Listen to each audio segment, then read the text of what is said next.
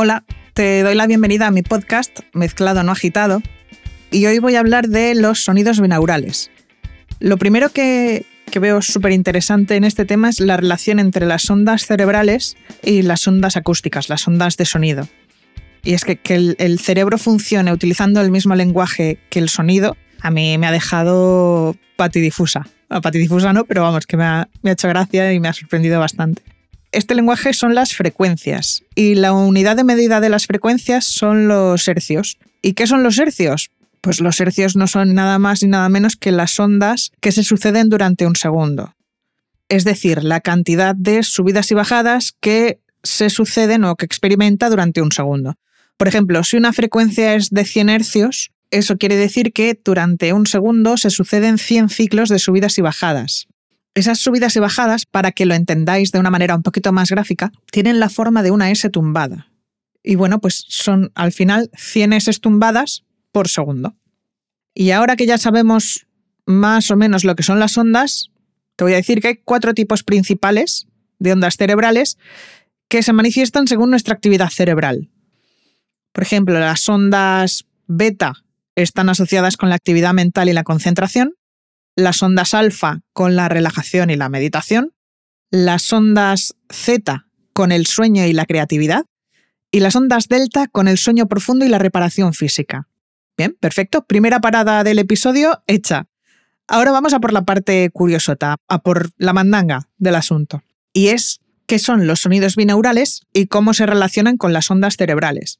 Pues bien, la manera simple de explicarlo es que son dos ondas con tonos diferentes, uno para el oído derecho y otro para el oído izquierdo.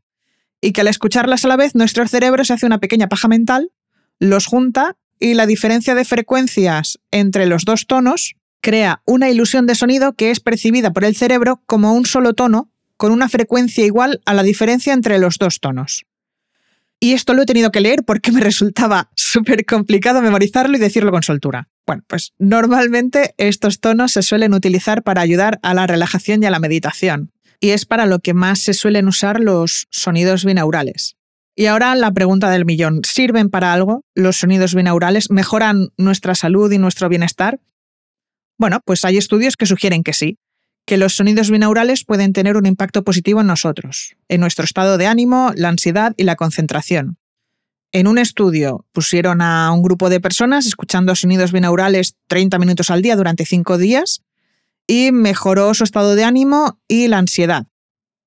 En otro estudio se encontró que escuchar sonidos binaurales durante 60 minutos antes de una tarea de memoria mejoró la concentración y el rendimiento de, esas, de ese grupo de, personas, de ese grupo de control, en comparación con otro grupo de control que no escuchó los sonidos y me da que tampoco comieron rabitos de pasas.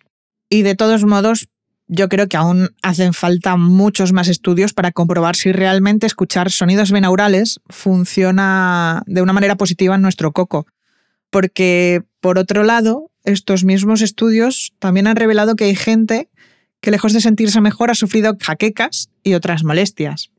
Yo, mientras escribía el guion para este episodio, he estado escuchando sonidos binaurales. No me he sentido más lista, ni más relajada, ni me ha dado dolor de cabeza. Ya en este punto no sé si soy inmune o no me he expuesto lo suficiente. Lo que sí que creo es que es lo bastante interesante como para querer darle una oportunidad y ver si yo noto algún efecto positivo en mí. Y bueno, si alguien se anima a probarlo, pues estaría genial que me contara qué tal le ha ido.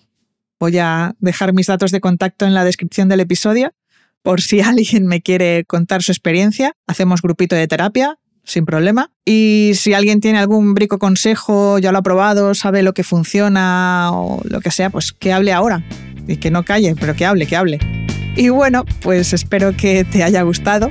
Si te ha gustado, compártelo o no, lo que prefieras. Pero gracias por escucharme.